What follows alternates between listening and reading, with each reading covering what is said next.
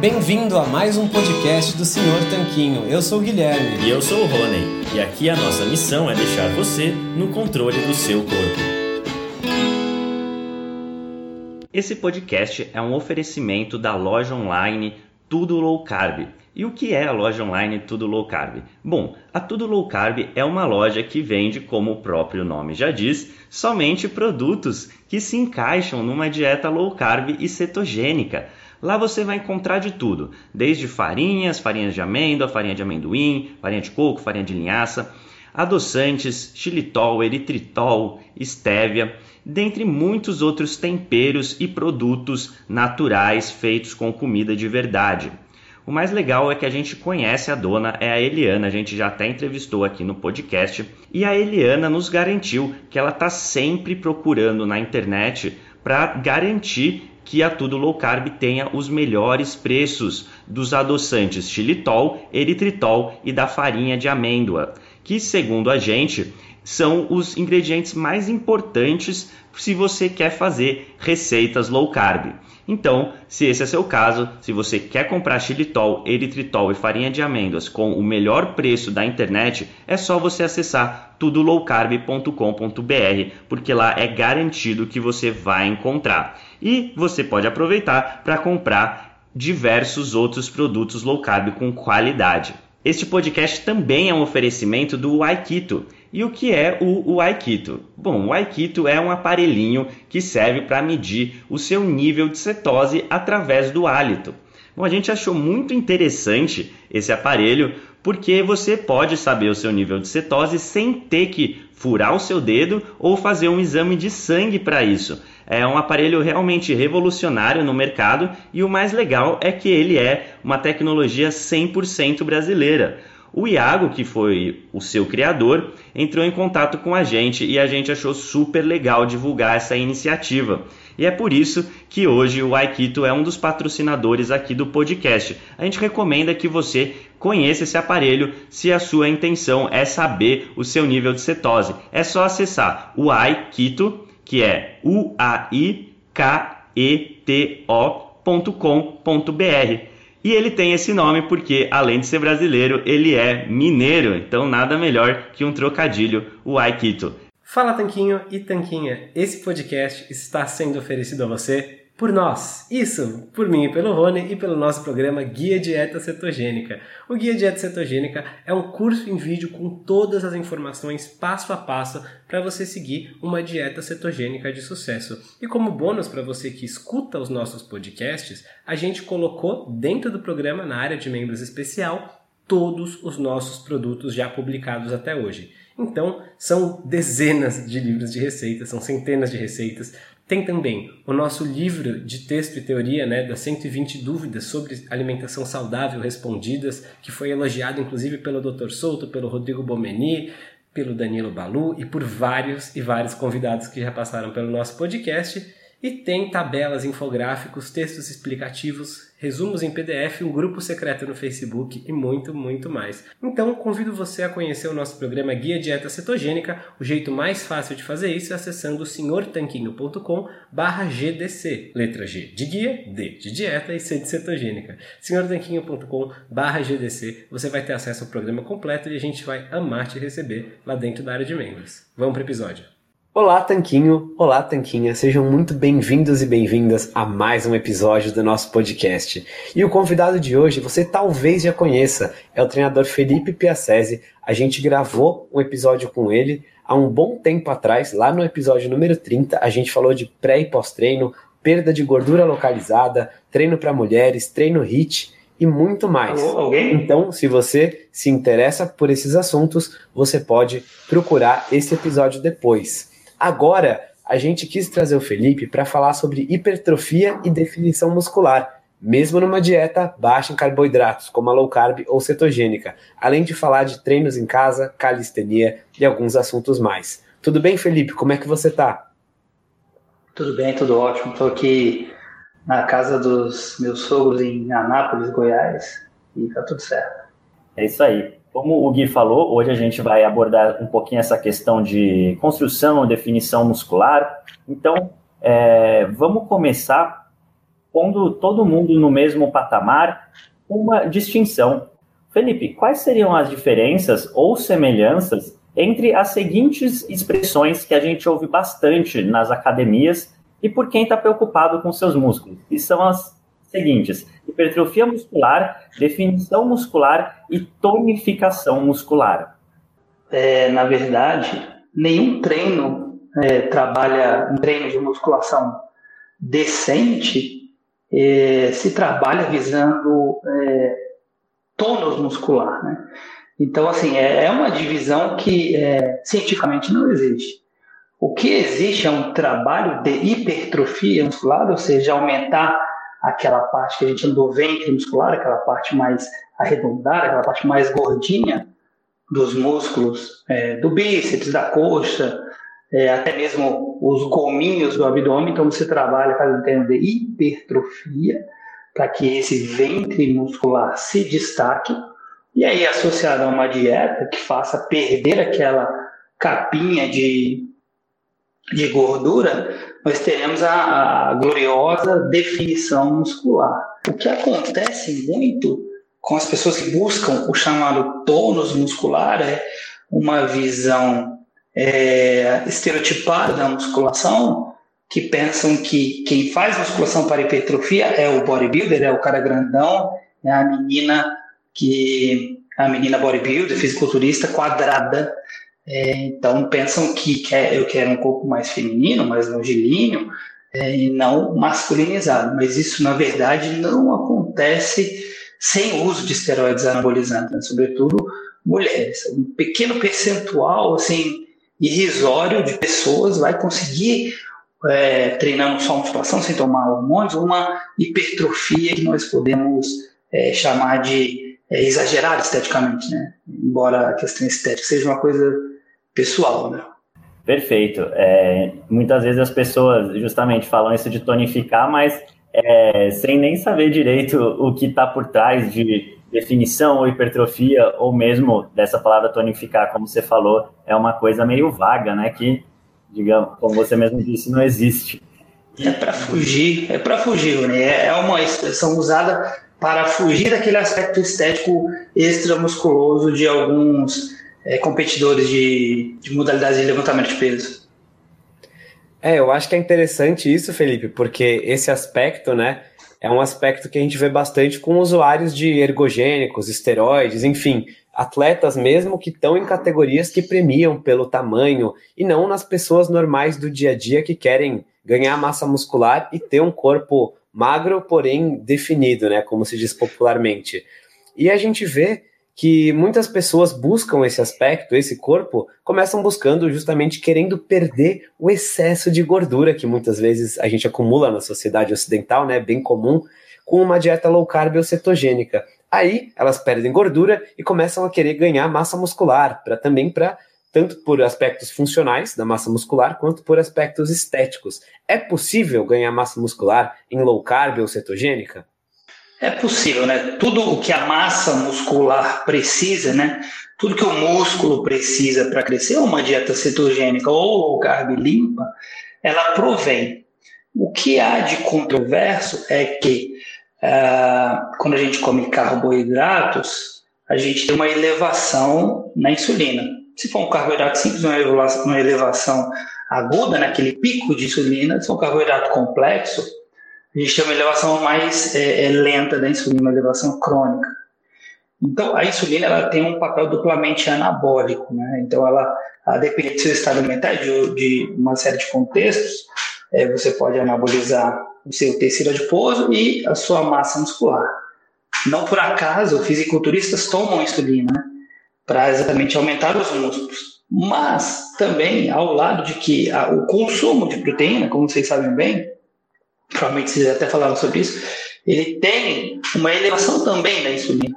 Então, uma dieta baixa em carboidrato, ela não vai ter uma insulina zero, digamos assim, ela vai ter o estímulo da insulina pela via da proteína. Então, é, é controverso que é, carboidratos sejam necessários para a hipertrofia.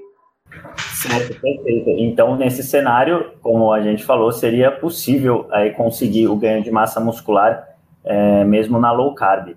E nesse caso, é na low carb cetogênica. E nesse caso, quais você acha que são os principais fatores para quem quer para quem está visando o ganho de massa muscular ou mesmo manutenção, né, no caso daquelas pessoas que estão emagrecendo? Olha, pensando em treinos de academia, de academia é focar em exercícios que a gente chama de exercícios complexos, né? É, que são é, levantamento de terra, agachamento livre, a flexão de braço, a puxada e a remada, e não ficar focando o trabalho em cadeira abdutora, adutora, exercícios com caneleiras.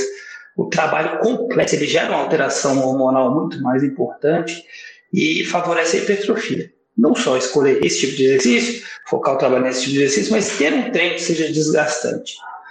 Desgastante, não é, como eu falo, não é esbagaçar. Então, o que a gente está vendo em algumas redes sociais fitness é uh, o treino hardcore é, tomado como algo fundamental para o ganho de massa muscular ou como a melhor coisa. E não é verdade. O treino tem sim que ser desgastante, como eu disse, mas nós temos uma relação entre o estresse do seu treino, ou seja, aquele treino desgastante, e o intervalo de recuperação, ou seja, você desgastou a fibra muscular, se desgastou no treino, você precisa ter um intervalo entre as sessões de treino adequada para a recuperação desse estresse. Da mesma forma que um treino que arrebente com você, que faça você ir para o banheiro vomitar, que faça você ficar agachado por duas horas, é, sem conseguir se levantar, vai demandar também é, um longo período de recuperação. O que a galera está fazendo, ou se espelhando, é, é, colocar treinos insanos, né? Training same or remain the same, é, the same, não é bem assim. Treinos insanos em sequência. Isso vai gerar, na verdade, uma série de problemas e vai atrapalhar até a hipertrofia muscular. Boa, então existe um equilíbrio né, entre o treino e a recuperação também. E a gente falou um pouquinho de treino de academia. Mas é possível ter esse tipo de resultado só treinando em casa? Acho que essa questão ficou ainda mais evidente esse ano com a questão do lockdown, pandemia e, enfim, quarentenas forçadas de muita gente. Eu teorizava, e acabou acontecendo com os meus alunos nessa quarentena, o seguinte: é, você sai de um treino de academia, onde você usa máquinas, é, usa polias, usa pesos livres, para um treino basicamente calistênico, um treino com o peso do corpo, isso geraria uma adaptação positiva, ou seja, por quê? Nós sabemos que é interessante mudar os treinos, os estímulos de tempos em tempos para continuarmos evoluindo.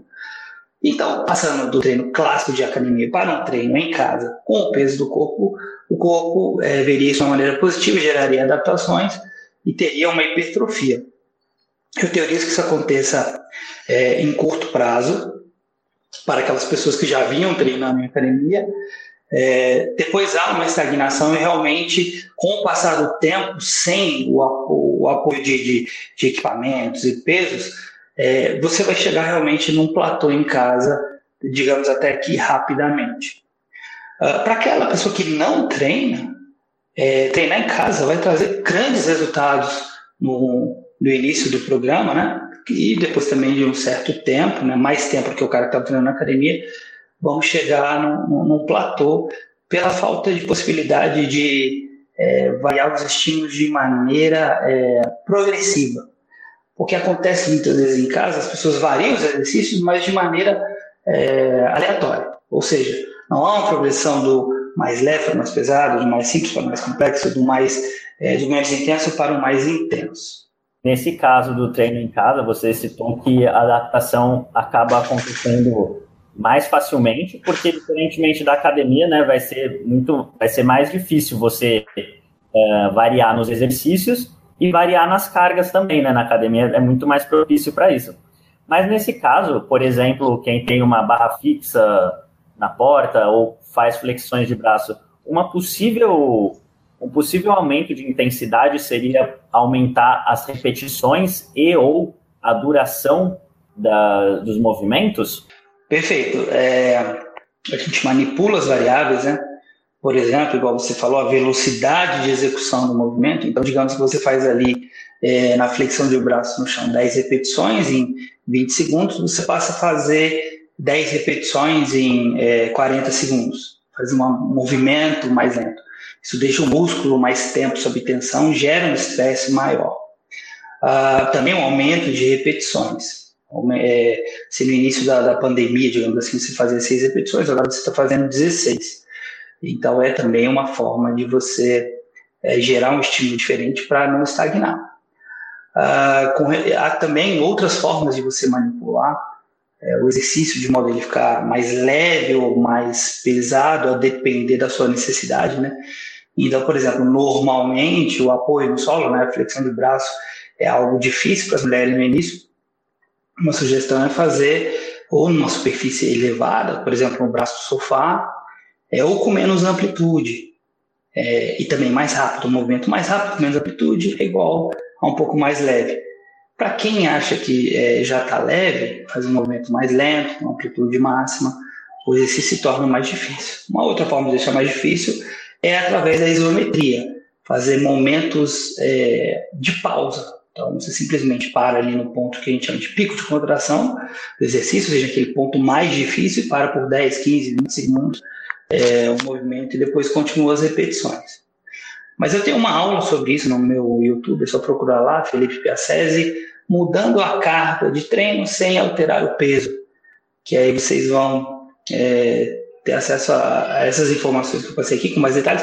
E também é, a relação entre a ordem. A ordem dos exercícios também impacta na, dificuldade do treino, na dificuldade dos exercícios, na dificuldade sentida. É, posicionar o exercício mais difícil no início, mais fácil no final. Enfim, há algumas formas de se fazer isso de modo a trazer uma adequação da carga à sua condição atual. Perfeito, Felipe. Então tem muitas variações que as pessoas podem usar para mudar o estímulo do treino, né? Eu achei legal o jeito que você falou, mudar a carga, realmente a demanda que está sendo imposta naquele exercício, sem mudar o peso, né? Sem ter um aparelho externo, seja uma anilha, um halter, qualquer coisa assim. Mas para quem quiser fazer o básico do básico, assim, um kit mínimo de itens para ter em casa, você tem alguma sugestão? A pessoa tem que investir numa academia completa ou ela consegue se virar com pouco? Consegue é, se virar com pouco. Eu tenho, eu vou até depois passar o link para vocês. Eu tenho uma sugestão de kits. É, deixar claro que eu não estou vendendo nada, é só, é só uma sugestão mesmo para ajudar as pessoas. Uh, de materiais que, se você for comprar o kit completo, você vai gastar em torno de mil reais, mil e duzentos reais. Se você for comprar alguns materiais, você vai gastar é, só alguns deles, por exemplo, os elásticos, você vai gastar 80, 100 reais. Então, assim, é um investimento, né? É uma, eu estava até conversando agora há pouco com uma aluna minha dos Estados Unidos que ela treina em casa. E aí, ela, aí eu falei para ela comprar algumas coisas, né? Sugeri, fui mais específico. Aí ela, ah, você está alimentando o meu consumismo. E deu uma risada, né? Falei, não, mas esse consumismo é maravilhoso. Consuma isso para nunca precisar consumir uma pílula de medicamento para o resto da sua vida, né? Então, esse tipo de consumo vale muito a pena. Eu mesmo, é, na pandemia, comprei halteres montáveis e, e malho com eles até hoje. Perfeito, Felipe. Então, é, de uma forma ou de outra, até que dá para manter aí os estímulos mesmo sem ter acesso a uma academia, né? E a gente sabe que isso é legal também porque tem gente que não só não foi na academia durante a pandemia porque elas estavam fechadas, inclusive, né? Como porque tem gente que simplesmente não gosta de treinar em academia, não gosta do ambiente, não gosta daquela coisa de ficar lá na academia um tempão, pegando pesado, lugar fechado. E tem gente que prefere treinar num parque, por exemplo, e muita gente conhece como calistenia, né? Aqueles treinos que às vezes você vai nos parques vê o pessoal fazendo nas barras fixas. E qual você acha que seriam é, vantagens, desvantagens ou observações sobre os treinos de calistenia? É, uma vantagem, ele tem uma vantagem sobre o treino em casa, né? Porque você está ao ar livre, a gente sabe que o ser humano nasceu para viver ao ar livre, muitas vezes você está sob o sol, então isso também tem é, efeitos positivos. Acaba que essas barras que nós temos em parques, elas também é, são, elas ajudam, são equipamentos que ajudam a, a, variação dos exercícios ou a deixar o exercício mais fácil ou mais difícil na medida é, do necessário.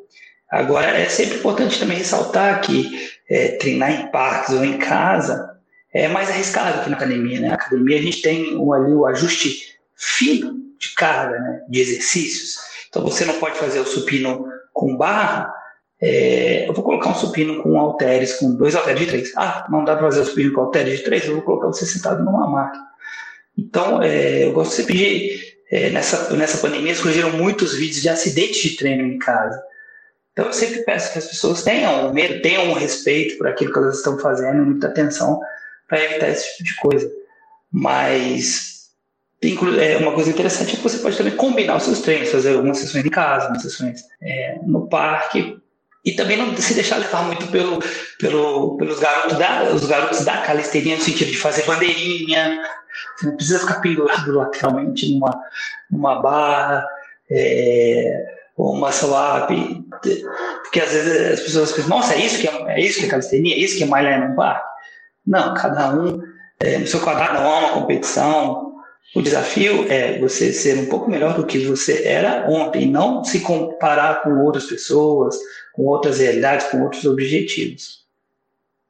Perfeito, Felipe, perfeito. Acho que concordamos com você, é, principalmente nessa questão de não se comparar com os outros, que é uma coisa que a gente sempre fala na questão da alimentação, da dieta, do emagrecimento, que as pessoas às vezes querem se comparar. Ah, fulana começou a dieta e perdeu 10 quilos em um mês, eu perdi só dois.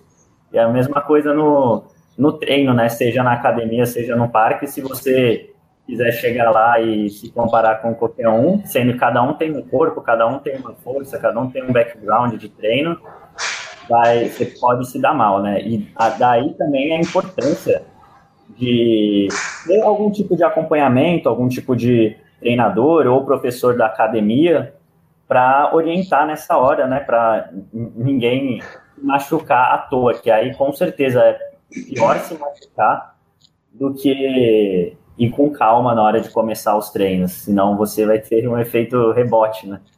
É, o, eu acho o, o faça você mesmo é uma iniciativa legal, você ir lá e meter as caras e é, tentar fazer as coisas, mas no início, se você não tem experiência, realmente você, é importante que você tenha um treinador para te guiar. Acho que nesse sentido é muito parecido com a alimentação, né? Você consegue fazer qualquer coisa se você está no sedentarismo e começar a fazer uma caminhada ou mesmo fazer umas flexões com o joelho apoiado no chão, qualquer coisa que você começar a fazer vai ser positivo, sem precisar de uma orientação, de um treino personalizado, assim como você parar de tomar refrigerante, óleos vegetais e comer um monte de açúcar vai ser positivo. Porém, se você quiser realmente ter algo personalizado para seus objetivos, é interessante você ter uma orientação, até porque existem muitas coisas que possivelmente o iniciante não sabe e que ele nem sabe que não sabe. Inclusive essa manipulação das variáveis de treino, como você estava falando. É, é, há pessoas que são muito, muito leigas. A gente vive numa sociedade que não teve a cultura. Eu acho que nós, nós três, a gente teve uma cultura esportiva e de atividade física na nossa infância adolescência. Mas eu estou pegando pessoas adultas aí que é, não tiveram isso, entendeu? A educação física foi substituída por jogar xadrez na, na escola. Então, se você se sente inseguro, para igual você falou, fazer uma caminhada, fazer uma flexão de braço, aí você procura ajuda. Se você se sente confiante para fazer coisas simples, é, vai em frente. E para quem está, por exemplo, sedentário, quer começar uma academia, agora que as academias estão reabrindo e tudo mais, você teria alguma dica de alguns exercícios principais para a pessoa ter em mente? É, alguns que você acha que são mais importantes do que outros? Sim. É interessante para quem está começando uma divisão de treino somente em A e B, né, que a gente chama de divisão membros superiores e membros é, inferiores no outro dia. No treino de membros inferiores, tem que ter agachamento. Ah, na máquina, Felipe? Não, tem que ter agachamento livre, mesmo que seja com a mãozinha para frente. Primeiro movimento é pro. Eu vou falar dos membros inferiores, mas na verdade o agachamento é um exercício que trabalha uma dezena de músculos aí no corpo todo. É, então ele tem que estar tá presente, você tem que é, começar a aprender a agachar, a estabilizar o seu tronco. Uh, já nos de membros superiores tem que ter puxada e tem que ter é, remadas e algum tipo de exercício de supino. Né? Então a gente a cadeia que, que puxa, né? das puxadas e remadas, e a cadeia, a cadeia que empurra, é, por exemplo, do exercício supino ou do apoio no solo, flexão de braço. Então são treino tem que ser baseado é, nesses três, quatro exercícios aí para o começo, para começo de conversa e deixar de lado um pouco fazer exercício de bíceps, tríceps, ombro, adutora, abdutora. Isso aí definitivamente não é legal para iniciante e é questionável até para avançados. Entendi, Felipe. E a gente falou um pouquinho antes, né, sobre mudar a carga do exercício sem mudar o peso, sem precisar talvez de é, acessórios externos. Mas como que a pessoa, além de entender, ah, essa carga aqui está maior do que essa outra, como que ela pode, digamos, controlar isso de uma maneira mais regulamentada, assim, para ela poder ver que está fazendo progresso ou poder ter uma evolução ao longo das semanas e meses? É, eu tenho uma aula sobre a definição de carga também no meu YouTube. É, funciona assim: você tem que é, estabelecer um parâmetro. Então, vamos pegar aqui o agachamento parcial com a mão para frente. Então, você está agachando até tocar o bumbum no seu sofá. Aí você está gastando dois segundos para descer e dois segundos para subir. Ah, na primeira semana de treino, você conseguiu fazer oito repetições desse agachamento. Na terceira semana, você está conseguindo fazer 17 repetições. Então, é, como que eu sei se eu evoluí? Mantendo os parâmetros. Você continua agachando, tocando o bumbum no mesmo sofá, é, você continua gastando dois segundos na descida e dois segundos na subida, você continua com a mão na mesma posição e também tem um ponto de descanso em cima, né? Então, quando você sobe tudo, por exemplo, no agachamento, quanto tempo você ficou ali em cima? Um segundo no, no, no início do programa? Então, você tem que manter esse um segundo para que você é, analise se o ganho de repetições foi em decorrência realmente do ganho de força e não porque as variáveis mudaram. Quais variáveis, por exemplo? Você passou a descansar mais tempo em cima, agora a sua subida está demorando meio segundo, não está demorando mais dois segundos, é, você agora não está tocando mais o bumbum no sofá, você está ficando a 3 centímetros de tocar o bumbum no sofá. Tudo isso são variáveis que acabaram sendo mudadas e, e, que o ganho de força, aliás, o ganho de repetições não foi decorrência do ganho de força, sim do que a gente de avacalhação da série. Então, estabelecer parâmetros. É, é, eu costumo dizer o seguinte: para que você tenha resultado em qualquer coisa na sua vida, você tem que aplicar é, atenção, você tem que estar concentrado, você tem que é, valorizar aquele momento, né? Porque se você faz também o agachamento, é, vendo televisão, conversando com a sua, com a sua filha, é, você vai meio que perder um pouco do, do, dos parâmetros, não vai conseguir controlar, não vai conseguir saber o que está acontecendo. Então, se você quer resultados, tenha atenção no que está fazendo e tenha é, medidas de parâmetro para que você possa se comparar consigo mesmo lá na frente. Perfeito, com certeza, Felipe. É importante a gente conseguir ter algum parâmetro para comparar e é importante, como a gente falou anteriormente, conseguir se comparar com nós mesmos, né? e não ficar tentando se comparar com quem, só com quem tem resultados fenomenais melhores que os nossos.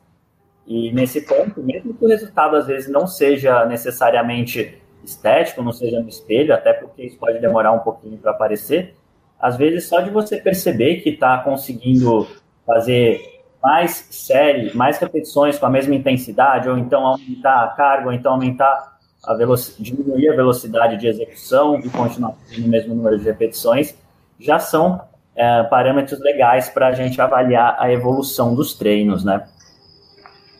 Legal, perfeito. E você tocou num ponto é, é interessante que eu ia comentar, acabei não comentando, é, com relação a parâmetros de força muscular. É, em casa, com é, um parzinho de, halteres, ou mesmo com adaptações, você pode ter, você pode malhar o resto da sua vida e ser saudável treinando em casa. Ou seja, ser funcional, é, ter articulações é, com a mobilidade adequada. É, então, você pode malhar em casa e conseguir esse resultado. Para um resultado estético em longo prazo, é, e um resultado estético, vamos dizer, superior, aí a os materiais da academia se fazem necessários. Mas para quem quer saúde, funcionalidade, dormir bem, reduzir os medicamentos, treinar em casa é, basta. Perfeito. E a gente começou a entrevista de hoje, é, uma das primeiras perguntas foi a respeito justamente de ganho e definição muscular. E como você bem falou, é, para a gente ter definição muscular, nada mais é do que conseguir perder um pouco da gordura que está escondendo a nossa definição muscular e ganhar um pouquinho de músculos, né, também, para ajudar nessa questão da definição. E para quem está começando, é, principalmente pessoas que estão acima do peso, você acha que é possível ganhar músculos enquanto perde gordura? Ou que seria melhor escolher um dos objetivos para ter primeiro? É possível sim, é, mas somente com treinamento de força, somente é, fazendo musculação ou até mesmo o crossfit por quê? Porque o que acontece é o seguinte, vamos pegar um exemplo aqui. Uh, você tem ali um cara de 1,80m pesando 140 quilos. Daqui a pouco esse cara começa a fazer uma dieta low carb e ele está com é, 110 quilos. Então, é, é natural que aquela massa muscular que o corpo teve que fazer, teve que formar para carregar esses 140 quilos para lá e para cá, agora não é mais tão necessário, né? agora são 30 quilos a menos. Então, pensa quantas vezes que esse cara levanta da cadeira por dia, né? Então, ele agora tem 30 quilos a menos em cada levantada de cadeira dele. Então, normal que no processo de emagrecimento é, o corpo dispense massa muscular. E aí, o que, que, você tem que fazer? Você tem que entrar com musculação exatamente para falar para ele: não, cara, eu ainda preciso dessa massa muscular aqui, que agora é extra, porque agora eu faço agachamento pegando 30 quilos sobre os ombros. Entenderam? É, então, assim, é, é, completamente possível. No meu Instagram tenho várias avaliações físicas é, independentes, nem fui eu que fiz, os meus alunos que fizeram lá com os avaliadores deles, mostrando que ao passo que eles estavam ganhando massa muscular, eles estavam perdendo gordura também. Eles estavam perdendo gordura também, as duas coisas não são antagonistas. Né? O ganho de massa muscular, a construção de massa muscular, a depender do estado alimentar, passa por uma oxidação maior de gordura em repouso. Né? Por isso que se fala tanto que é, musculação é importante, porque aumenta o metabolismo de repouso. E também tem outro ponto, né? que ela vai ajudar no emagrecimento. Porque, de novo, esse corpo que antes pesava 140 quilos, esse coração, pegar o exemplo do coração, que precisava impulsionar sangue é, por um corpo de 140 quilos, agora ele precisa empurrar sangue para um corpo de 110 quilos. Isso já é, tem um impacto energético já, né? É um coração que gasta menos energia, né? Além de outros, outros órgãos.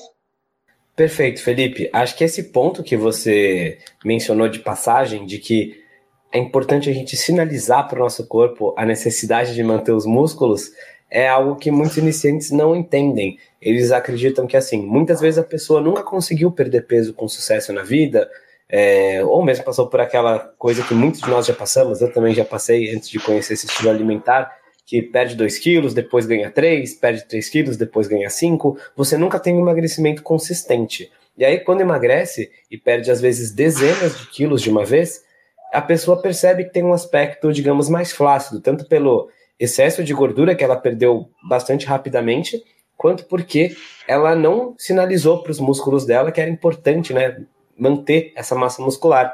E aí ela fala, ah, a dieta, a dieta low carb faz perder a massa muscular, mas na verdade não. O processo de emagrecimento como um todo, se você não gerar as condições para o seu corpo manter a massa muscular, vai gerar essa perda. Isso acontece com a low carb e com qualquer outra estratégia. É que muitas pessoas, muitas vezes, nunca conseguiram ter um sucesso tão grande com nenhuma outra Perfeito. estratégia e estão experienciando isso com a low carb primeiro. Perfeito. Onde eu assino.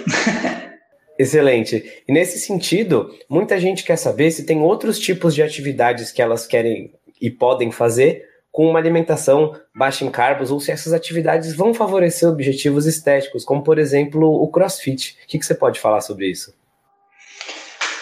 É, eu dependo que você faça treinamentos físicos sérios com fins é, de ganho de massa muscular e ganho de funcionalidade, mas que você faça também é, atividades físicas que sejam prazerosas. Né? Então, caminhada, ouvir suas músicas no parque, ela pode não ter um impacto objetivamente mensurável na perda de gordura, mas é, isso vai melhorar é, o seu astral, vai melhorar, é, enfim, a sua vida, a sua qualidade de vida de uma forma geral. Então, treinamentos sérios associados com atividades físicas prazerosas. Com relação ao CrossFit, é, o CrossFit é um esporte, né? É diferente da musculação. Né? A musculação é um meio para um fim. Como assim meio para um fim, professor? É um meio para a sua avó melhorar a capacidade dela de agachar, de, de sentar e se levantar. É um meio para o Guilherme aumentar o peitoral dele.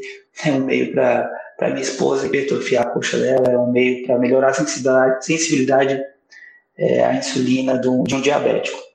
Já o CrossFit não, é um esporte onde você tem competição, você tem uh, uma pilha competitiva, é, então por isso ele é mais lesivo que a musculação. Então, para quem quer fazer CrossFit, eu sugiro um período, como qualquer esporte, qualquer esporte, antes da prática mesmo, tem um período de musculação para preparar o organismo para as competições e para os movimentos rápidos do esporte. Então, é, quer fazer crossfit? É legal, de preferência se você tiver é, articulações saudáveis, mas também faça um período de musculação antes de ingressar. Uh, existe também um treinamento que a gente chama de HIIT, né? que ele é muitas vezes é, associado a corridas rápidas, é, intercaladas por intervalos. Então você tem um momento onde a frequência cardíaca sobe lá no teto, depois você tem um momento de recuperação que te propicia fazer esse momento de alta intensidade de novo. É, professor, sou sedentário obeso, eu devo fazer o HIIT? Acaba que é o seguinte, para você, sedentário e obeso, qualquer coisa no seu cotidiano é intensidade alta. É difícil para você, eu sei, fazer algo de intensidade baixa. Então, subir um lance de escadas sem correr é intensidade alta para você. É, fazer uma caminhada numa ladeira um pouco mais íngreme é intensidade alta para você. Então, você poderia sim fazer o HIIT como por exemplo, eu acabei de falar, uma caminhada numa é, ladeira um pouco inclinada, é, até o momento onde você chegue a uma frequência cardíaca bem alta e depois você pode até parar para se recuperar e retomar essa caminhada. Então, dentro do, do, do auxílio ao emagrecimento de maneira mais objetiva, são essas três: crossfit, musculação e, e o HIIT. Perfeito. E a gente acabou meio que abordando bastante o lado de quem está um pouquinho acima do peso e quer começar a treinar, ou quer ganhar massa muscular, ou quer emagrecer. Mas e para o problema oposto, digamos assim, para aquelas pessoas que têm dificuldade em ganhar massa muscular, os chamados ectomorfos, é, quais seriam as suas dicas para esse tipo de pessoa, é, tanto com relação à alimentação e mais ainda com relação aos treinos, que é mesmo a sua área.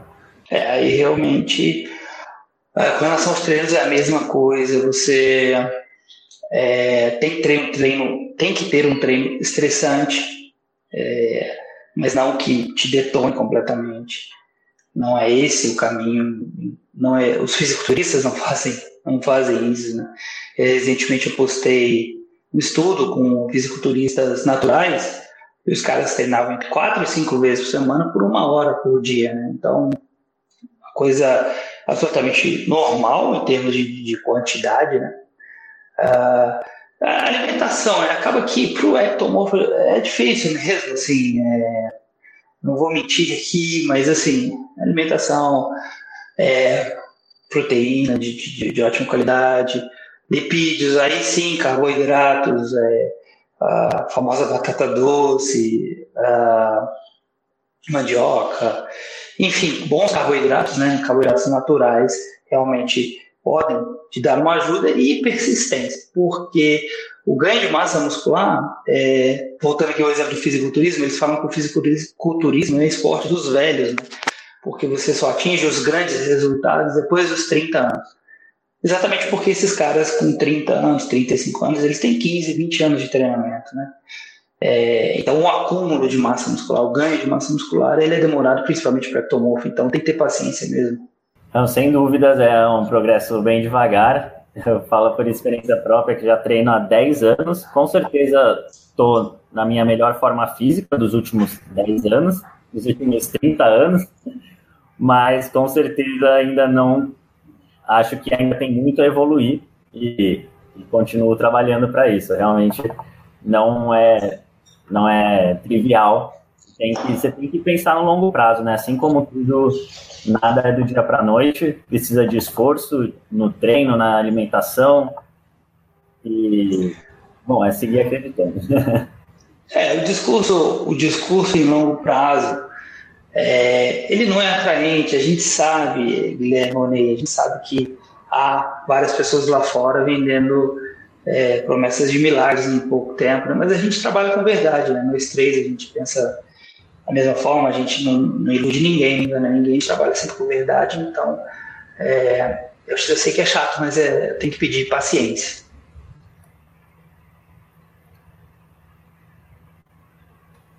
Com certeza.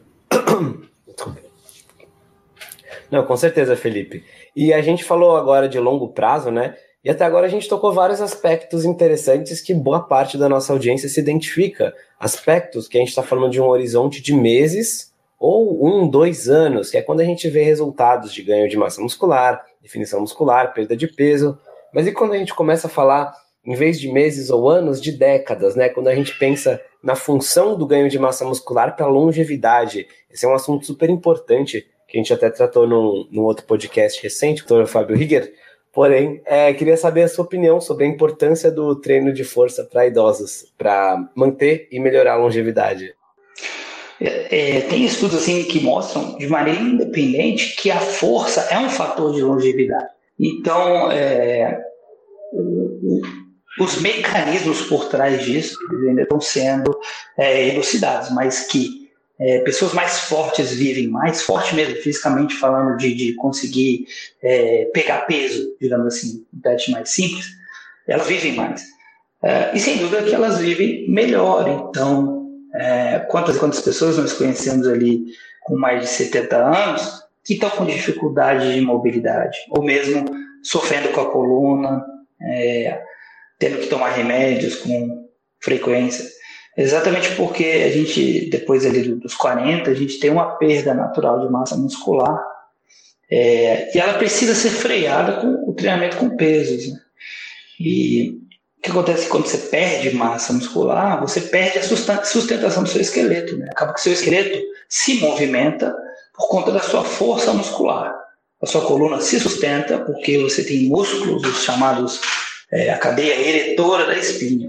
Então, a sua, a sua coluna se sustenta e não colapsa, ou seja, não, por exemplo, gera hérnias de disco, tão comuns, exatamente porque você tem músculos que sustentam a sua coluna, sustentam, sustentam a sua coluna cervical e a sua cabeça, que é uma questão muito importante ultimamente, né, com, com celulares aí, ter músculos para sustentar a cabeça, dada a quantidade de tempo que a gente fica curvado olhando para o celular.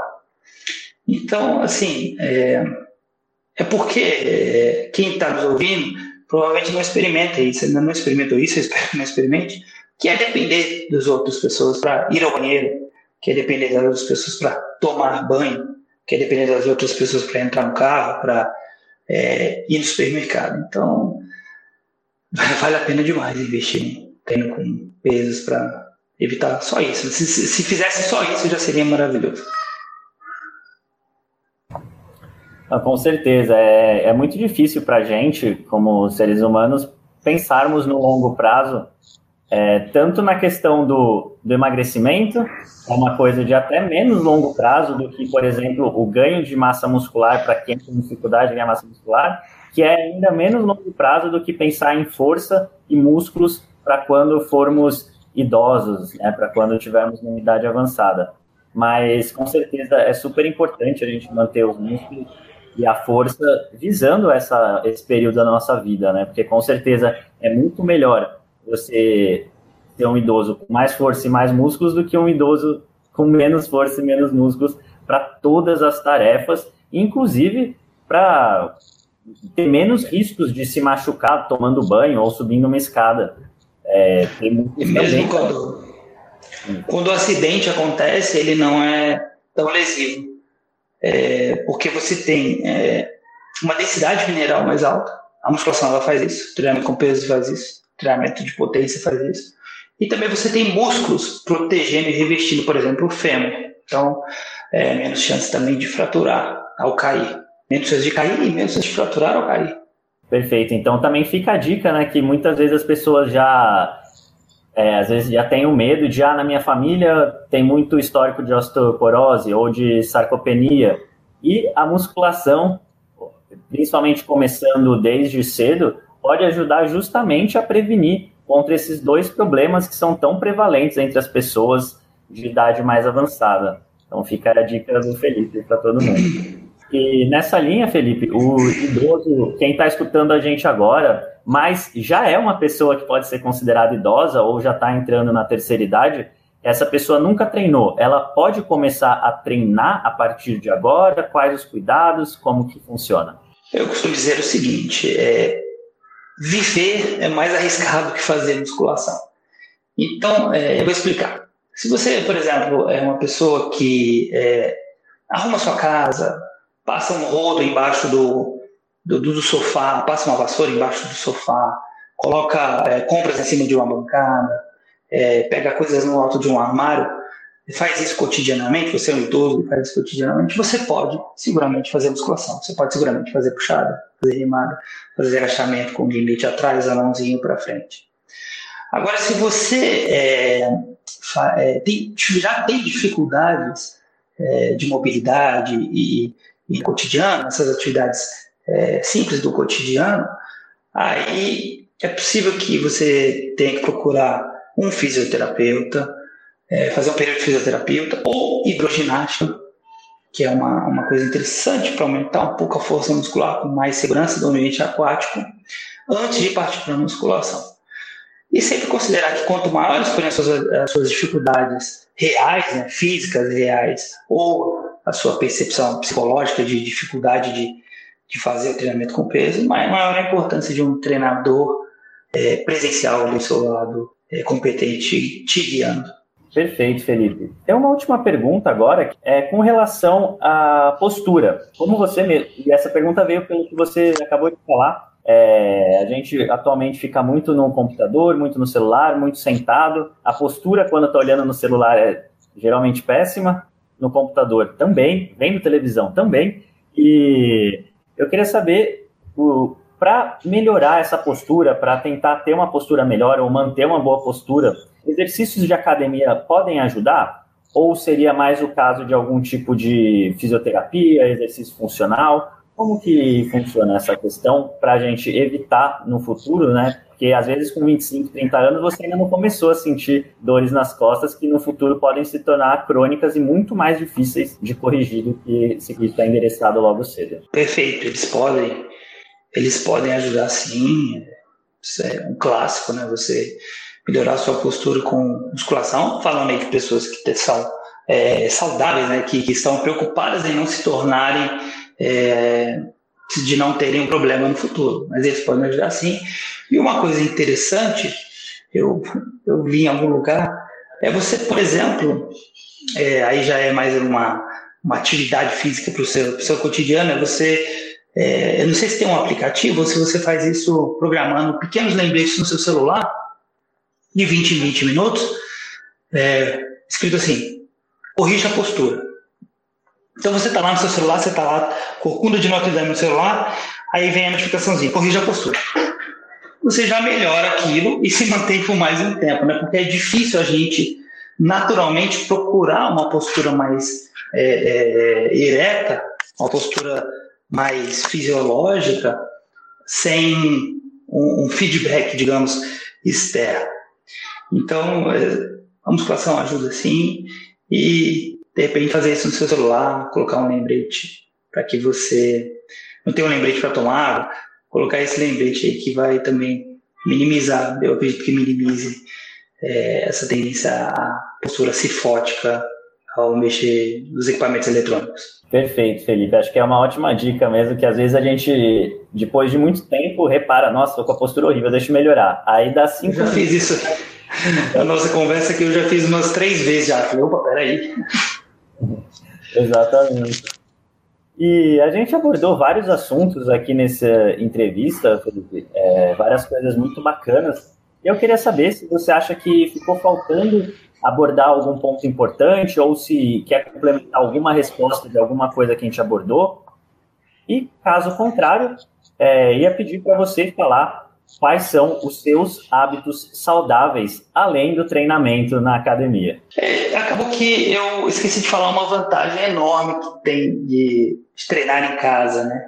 Que é a possibilidade de você não precisar se arrumar para treinar, né? Então, você pode treinar de chinelo ou treinar descalço, você pode treinar é, sem máscara, né? Nesse período de pandemia, você para sair de casa tem que colocar máscara, para malhar sem colocar máscara.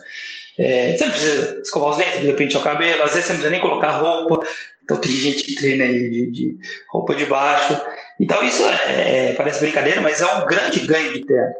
Porque para você se deslocar uma academia, por mais que ela seja perto da sua casa, você calçar o tênis, a meia, tudo, é, é, a roupa, passar um perfuminho, é, isso te demanda aí, no mínimo, de para ir e voltar, 15, 20 minutos. Né?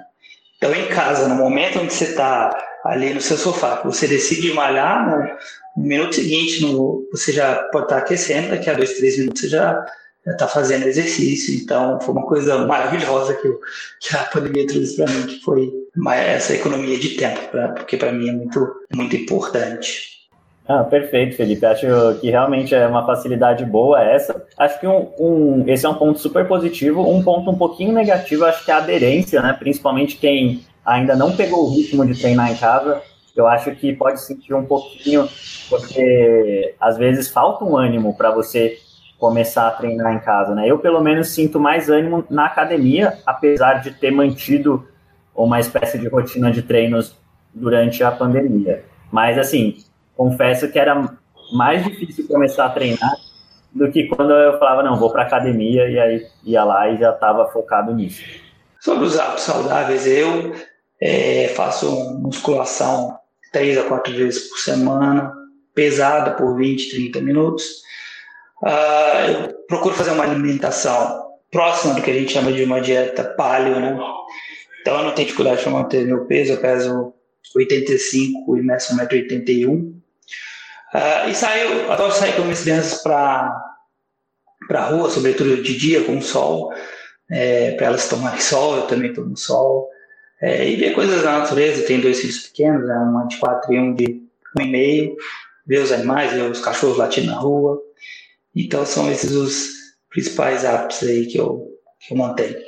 Ótimo, Felipe. Se puder deixar agora suas mídias sociais também para o pessoal, se quiser deixar uma mensagem final, também vai ser muito bem-vinda. Eu gosto muito de uma mensagem do Dr. Souto, né? Na verdade, eu conheci com ele, parece que a fase não é originalmente. O bom não, ele não é o inimigo do excelente. Você não precisa fazer a melhor musculação do mundo, você não precisa treinar comigo, você não precisa do treino qualitativo, é, você não precisa fazer a melhor dieta do mundo. Comece é, mudando pequenas coisas, que já vai ser bom. Comece fazendo uma caminhada, que já vai ser bom. Comece fazendo agachamento na sua sala, que já vai ser bom é, porque muitas pessoas ficam é, paralisadas na impossibilidade de fazer tudo perfeito, né? E não precisa ser assim, né? É no balanço da carroça que as abóboras se ajeitam. Né? Com relação às minhas mídias sociais, o Instagram é o arroba onde eu posto mais conteúdo. É, praticamente todo dia tem algum story interessante, às vezes nem tanto. e o meu canal no YouTube, Felipe Piacese, procura lá Felipe Piacese, tem muito vídeo difícil, tem vídeos explicando dezenas de coisas sobre treinamento físico, emagrecimento, enfim. Felipe Piacese no YouTube. Perfeito, a gente vai deixar os links para suas mídias também. Vamos colocar o link para o vídeo que você citou anteriormente também, para o pessoal que quiser ver com mais facilidade para acessar. Felipe, é, muito obrigado pela sua presença aqui no nosso podcast, muito obrigado pela entrevista. Adoramos contar com você novamente por aqui. Pessoal, muito obrigado. É sempre um prazer muito grande falar com vocês. É uma honra, na verdade. Eu sou fã do trabalho de vocês. Muito obrigado. Muito obrigado, Felipe. Felipe. A gente curtiu muito. E também quero aproveitar para agradecer todos os tanquinhos e tanquinhas que nos escutaram até aqui. Muito obrigado por sua audiência. Se você gosta dos nossos episódios, nossas entrevistas, então não deixe de se inscrever. A gente está por todos os players do mercado: Deezer, iTunes, Spotify, Google Podcasts, enfim, é só procurar por Senhor Tanquinho, que você certamente vai nos encontrar. A gente solta episódios novos todas as segundas e sextas-feiras. Até o próximo deles. Um forte abraço do, do Senhor Tanquinho.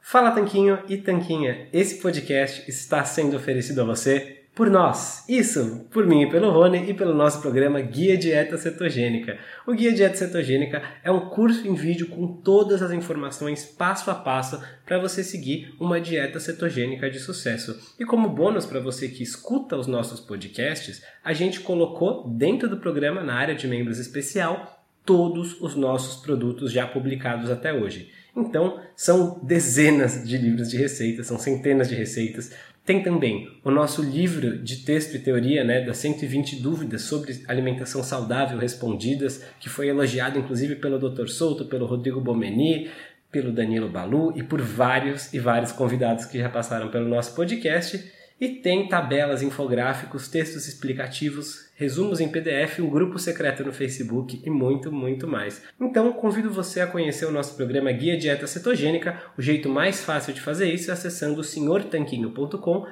GDC. Letra G de guia, D de dieta e C de cetogênica. senhortanquinho.com GDC. Você vai ter acesso ao programa completo e a gente vai amar te receber lá dentro da área de membros.